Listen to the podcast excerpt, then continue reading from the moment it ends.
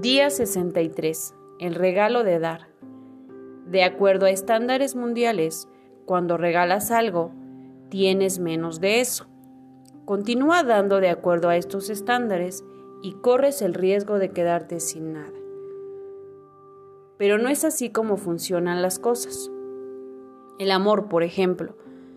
Si le fueras a decir a alguien en este momento que lo amas y lo apoyas, ¿reduciría la cantidad de amor que tienes para dar? Claro que no. Tu habilidad para amar no se reduciría para nada en el dar. Cuando bendices a otra persona, ¿significa esto que tienes una bendición menos para compartir?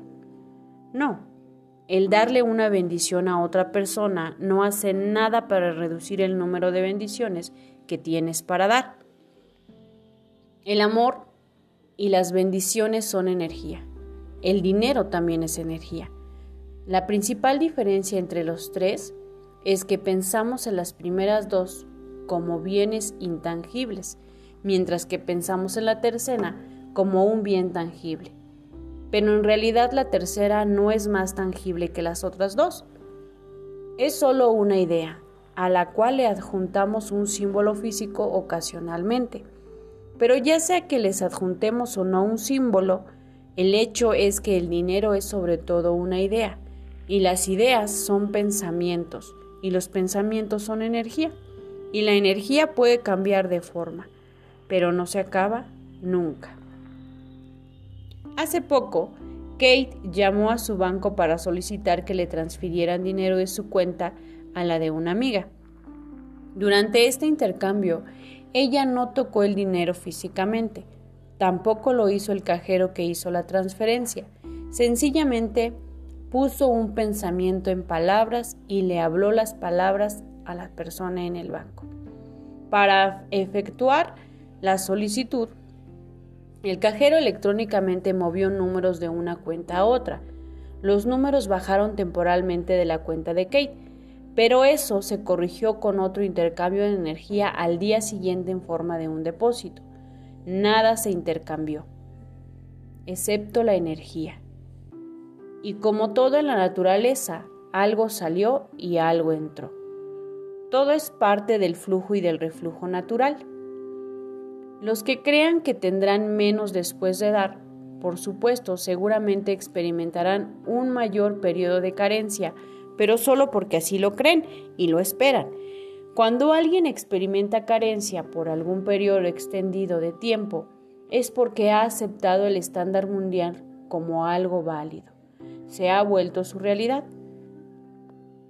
Pero hay un estándar superior, donde el dar es intercambiar energía y donde, donde entre más das, más tendrás para dar. Y entre menos das, menos tendrás para dar.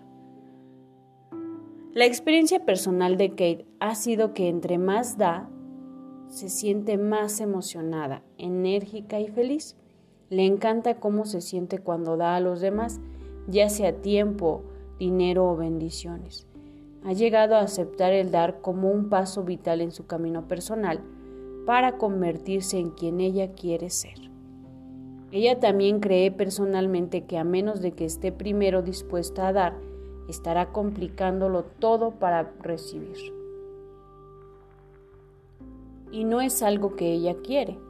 ¿Y tú? Para ilustrar el punto, tiene un par de experimentos para que hagas. Primero, inhala profundamente.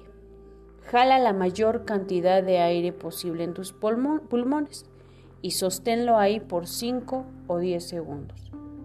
No dejes que nada salga de aire. Mantén tus pulmones llenos. Ahora, trata de inhalar más aire sin dejar que nada escape de tus pulmones primero. No puedes, ¿verdad? Si no haces espacio para más, no puedes recibir más. En el segundo experimento, pon una moneda de 10 pesos en tu mano y cierra el puño alrededor de la moneda. Coloca otra moneda en la otra mano encima y pídele a alguien que te dé otra moneda de 10. Trata de tomar la moneda sin soltar las manos de alrededor de las dos monedas iniciales. Quizá puedas sostener una moneda, pero no podrás hacer esto muchas veces.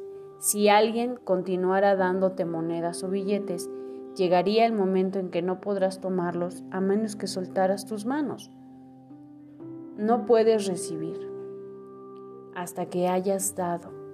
El dar es parte del proceso de recibir. Estamos hechos para dar y recibir.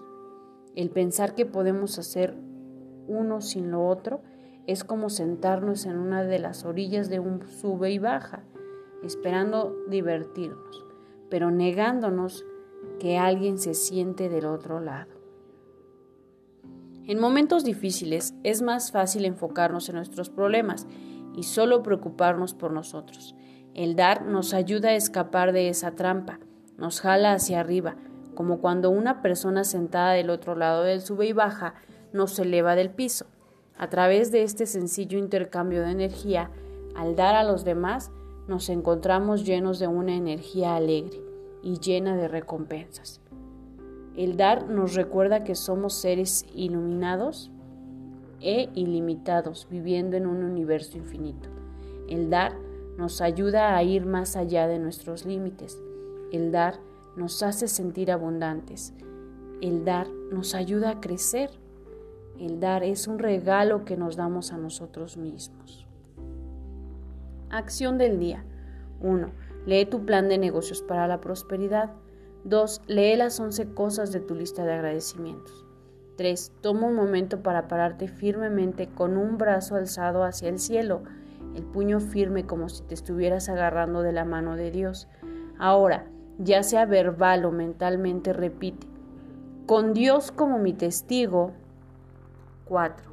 Coloca tu cuota de dinero del día de hoy en tu contenedor y lee la afirmación que está en el contenedor tres veces. Espera recibir algo en regreso. 5. Bendice a los que están a tu alrededor, incluyendo a los otros participantes en este experimento.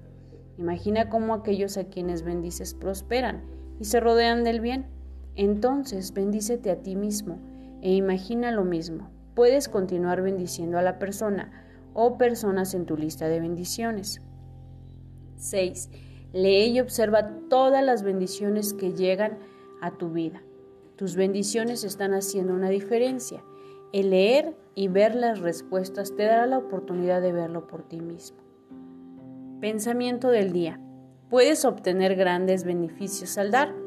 Entre estos beneficios están los nuevos amigos, un sentimiento de seguridad, alegría y un sentido de orgullo.